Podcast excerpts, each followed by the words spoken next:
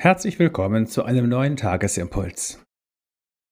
Die Losung, die ihm zugrunde liegt, steht im Psalm 35 und sie lautet Ich will dir danken in großer Gemeinde, unter vielem Volk will ich dich rühmen.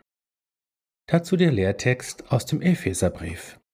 Ermuntert einander, schreibt Paulus, mit Psalmen und Gesängen und geistlichen Liedern, singt und spielt dem Herrn in eurem Herzen. Unser Thema lautet heute Gott über alles loben. In vielen unserer Gespräche geht es um Menschen und andere Leute. Da ist es gut darauf zu achten, Wertschätzendes und Lobenswertes von anderen zu erzählen.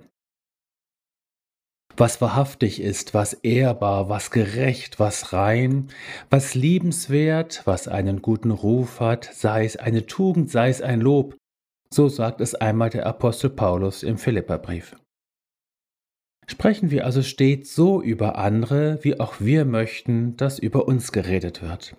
Das ist ein Heilmittel für uns und die Beziehungen, in denen wir leben. Wenn das schon für unser Reden übereinander gilt, um wie viel mehr für unser Reden über Gott? Unser Lob und unsere Anbetung gehören sicher in unser persönliches Gebet, dann aber auch vor die Ohren der anderen. Davon spricht die Losung heute. Und das schließt ein lobendes und dankbares Reden über Gott mit ein. Unser Lobgesang, egal in welcher Form, hat also nicht nur Gott den Vater zur Adresse, sondern auch unsere Nächsten und unsere Mitchristen, unsere Geschwister im Glauben. Das Gotteslob, das wir mithören, hat eine ungemein ermunternde, also glaubensstärkende Wirkung. Als junger Erwachsener gehörte ich zu einer Gemeinde, in der zur sonntäglichen Mahlfeier vierstimmig und ohne Begleitung gesungen wurde. Hinter mir saßen auf ihren angestammten Plätzen immer einige ältere Schwestern, die die Altstimme sangen.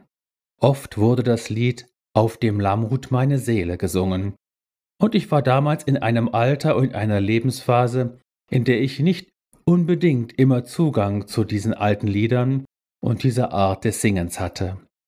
Doch bis heute habe ich die Inbrunst und die Innigkeit im Ohr, mit der diese älteren Schwestern hinter mir die Altstimme zu diesem Lied sangen, ganz schlicht, aber eben von Herzen.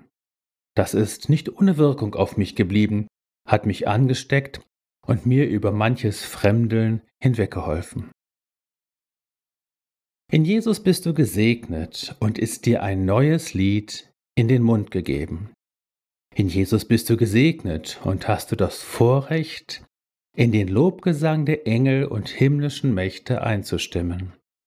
In Jesus bist du gesegnet, heilsam, ermunternd, aufbauend und glaubenstärkend soll deine Rede sein.